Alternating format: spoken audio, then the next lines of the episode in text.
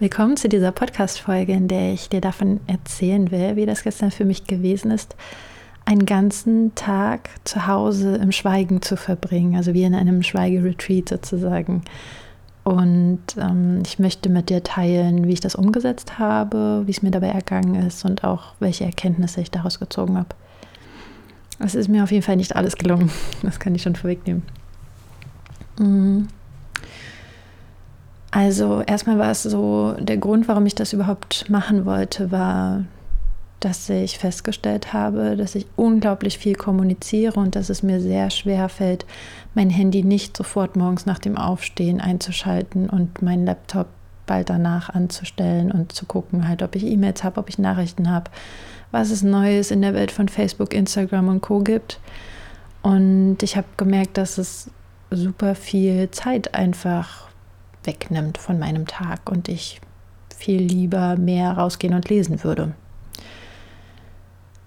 Ähm, genau, und ich hatte so eine Ahnung, dass ich ähm, irgendwie auch so ein Beziehungs- und Kommunikationsjunkie bin. Also, dass ich jetzt äh, bewusst mal einen Kontrast erzeugen wollte, wo ich ganz bei mir sein muss und gar nicht im Außen sein kann.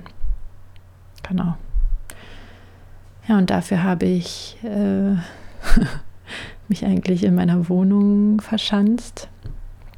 Hm, meine vorhergesetzten Regeln waren kein Handy einschalten, kein Laptop einschalten, keine Musik, nichts lesen, nicht sprechen, nicht singen, auch mit der Katze nicht erzählen, auch nicht mit mir selber erzählen.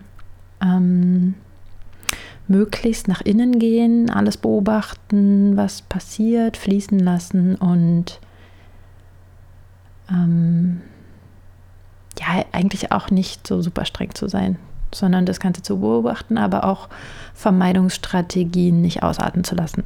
So, das war ungefähr mein Plan. Genau.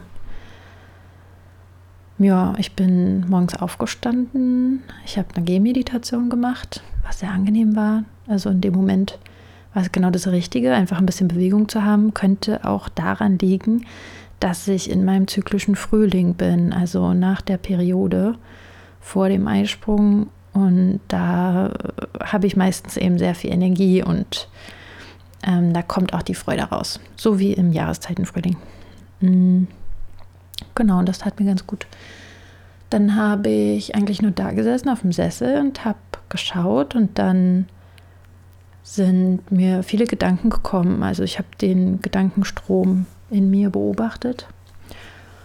Und dabei hatte ich sehr viele Erkenntnisse über die Geschehnisse der vergangenen Tage. Da ging es sehr viel um, wie ich meine Beziehungen gestalte, wie ich in Kontakt gehe mit Menschen, warum ich das mache, wo das herkommt, woran mich das erinnert, welche Reinszenierung ich mir da selber erschaffe und, und, und. Ähm, das war ungefähr der Vormittag. Und ach ja, ich hatte auch gedacht, dass es hilfreich sein könnte, fast nur Obst zu essen, also solange ich kann. Ich hatte leider mich am Vortag da nicht so gut darauf vorbereitet, aber wollte dann mich nicht so sehr mit Verdauung belasten. Also habe ich zum Frühstück und zum Mittag äh, einen Obstsalat gegessen mit Nüssen. Und zum Abend dann richtig. Da hatte ich aber auch ordentlich Hunger. Genau. Also ich habe dann immer wieder im Tagesverlauf mich hingesetzt und meditiert, also im Stillen mit geschlossenen Augen. Mal 15, mal 20, mal 30 Minuten, ich weiß nicht genau, habe da jetzt nicht so auf die Uhr geschaut, um immer wieder mich ähm, nach innen zu begeben und zu gucken, ähm, ob ich meinen Affengeist ein bisschen beruhigen kann. Also der Affengeist ist der Verstand, der von Gedanke zu Gedanke hopst, damit er sich lebendig fühlen kann, möchte ich jetzt mal so sagen. Und der ist bei mir sehr aktiv, immer. Ich bin ein ziemlicher Verstandsmensch und bemühe mich halt seit ein paar Jahren, die Gefühlsseite dabei auch hervorzuholen und das Gleichgewicht so herzustellen, indem ich auch viel mehr ins Fühlen gehe. Ähm, genau, was ist denn noch passiert? Ähm, ja, was ich beobachten konnte, ist, dass ich sehr viele Ablenkungsstrategien benutzt habe. Also während ich da so auf meinem Sessel saß und im Zimmer rumschaute und auch aus dem Fenster rausschaute und hier und da die Buchtitel gelesen habe, habe ich gemerkt, so, ah, okay, also hier, da fehlt doch noch was in dem Zimmer und da könnte ich doch noch das und das machen und hier wollte ich doch noch was bauen, aber wie könnte ich denn das lösen? Habe ich das Material dafür? Also ich habe dann auf einmal eine To-Do-Liste gehabt, was ich gerne noch tun möchte hier, damit ich mich noch wohler fühle. Und habe auch ein paar Kleinigkeiten wirklich schon umdekoriert in den Momenten, als mir einfach super langweilig wurde. Und ähm, ich da auch so ein bisschen abgewogen habe, wie tief will ich jetzt reingehen oder lasse ich das zu, dass ich da so einen Coping-Mechanismus anwende. Und habe das halt gemacht. Ähm, zum Abend, ja, ja, nach dem Abendessen bin ich sogar eingeschlafen, habe ich mich aufs Bett gelegt und dann bin ich weggedruselt. Auch Einschlafen und Müdigkeit ist ganz oft eine Strategie, unseres Geistes, um auszusteigen, um sich zu retten vor schwierigen Situationen, vor Gefühlen. Und das, denke ich, ist da gestern Abend auch passiert, denn wovon hätte ich erschöpft sein sollen? Ja. Ähm, mm, hm. Hm. Genau. Also ich habe das Ganze 24 Stunden lang durchgehalten aber ich wollte eigentlich gestern den kompletten Tag aussteigen und das ist mir nicht gelungen, weil ich abends im Bett lag und nicht einschlafen konnte. Und dann habe ich das Licht wieder angemacht und habe mir gedacht, so, jetzt gucke ich aber mal, ob ich Nachrichten bekomme. Und habe mein Handy eingeschaltet und habe alles mal gecheckt. Und dann war ich schon ein bisschen zufriedener. also, meine Erkenntnisse von dem Tag sind, es ist super gut, ab und an mir eine Pause von sozialen Medien zu gönnen und ich möchte das regelmäßig tun und vielleicht am ehesten in dem zyklischen Winter, also während der Periode, wo sowieso innere Einkehr dran ist und meistens auch mehr Ruhe herrscht.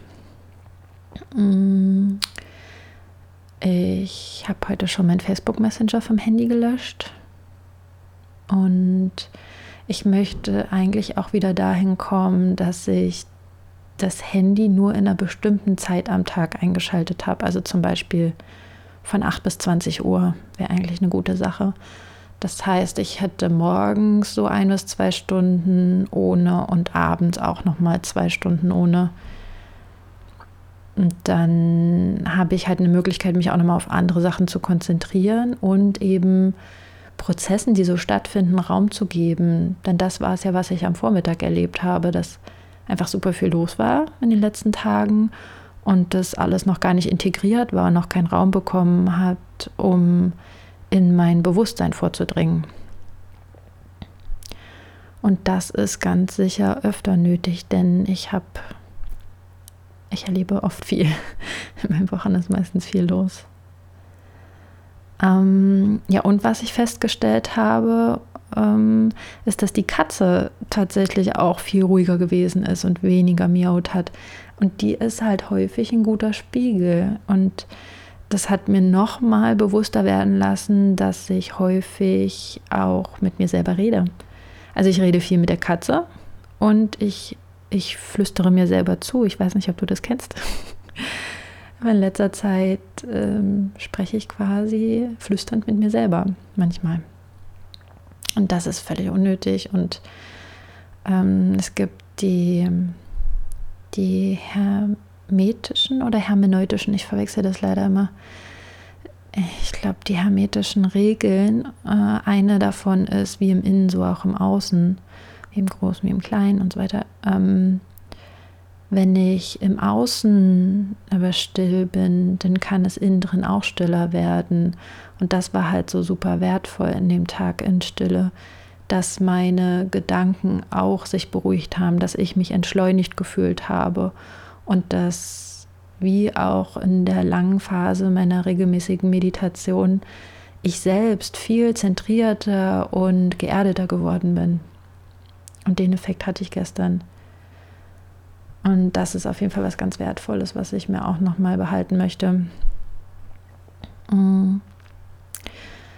Wenn du selbst auch zu Hause schweigen möchtest, dann empfehle ich dir, vorher schon zu kochen, vielleicht, also irgendwie vorzusorgen, was das Essen ähm, bedingt, vielleicht sogar zu fasten an dem Tag, dich darauf vorzubereiten.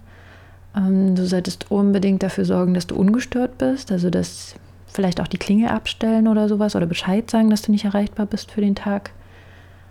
Ähm, und für ausreichend, ähm, mm, naja, also es wäre optimal, wenn du sowas wie einen Raum mit wenig Ablenkern hättest. Also vielleicht hast du ein Gästezimmer zur Verfügung, in das du dich für den Tag zurückziehen kannst, so dass halt nicht so viel Zeug rumliegt und äh, du auf die Idee kommen könntest, noch einen Haushalt zu machen oder so. Das sind alles Ablenkungsmechanismen, die dich halt davon abhalten, möglichst viel von diesem Tag zu haben und in, den, in die Prozesse reinzugehen, wenn du es halt sehr intensiv haben möchtest. Ja. Doch, ich denke, das sind die Sachen, die ich auf jeden Fall mit dir teilen wollte. Und ich würde mich unheimlich darüber freuen, wenn du auch deine Erkenntnisse mit mir teilst über Erfahrungen mit Schweigen, mit Vipassana, mit Rückzug für eine gewisse Zeit, also einen ganz bewussten Rückzug meine ich dann ähm, schreib mir gerne Nachricht oder hinterlass hier auch einen Kommentar. Da würde ich mich echt freuen, wenn wir einfach da in den Austausch gehen können. Ja, und jetzt äh, danke ich dir sehr fürs Zuhören und alles Liebe. Bis zum nächsten Podcast. Ciao.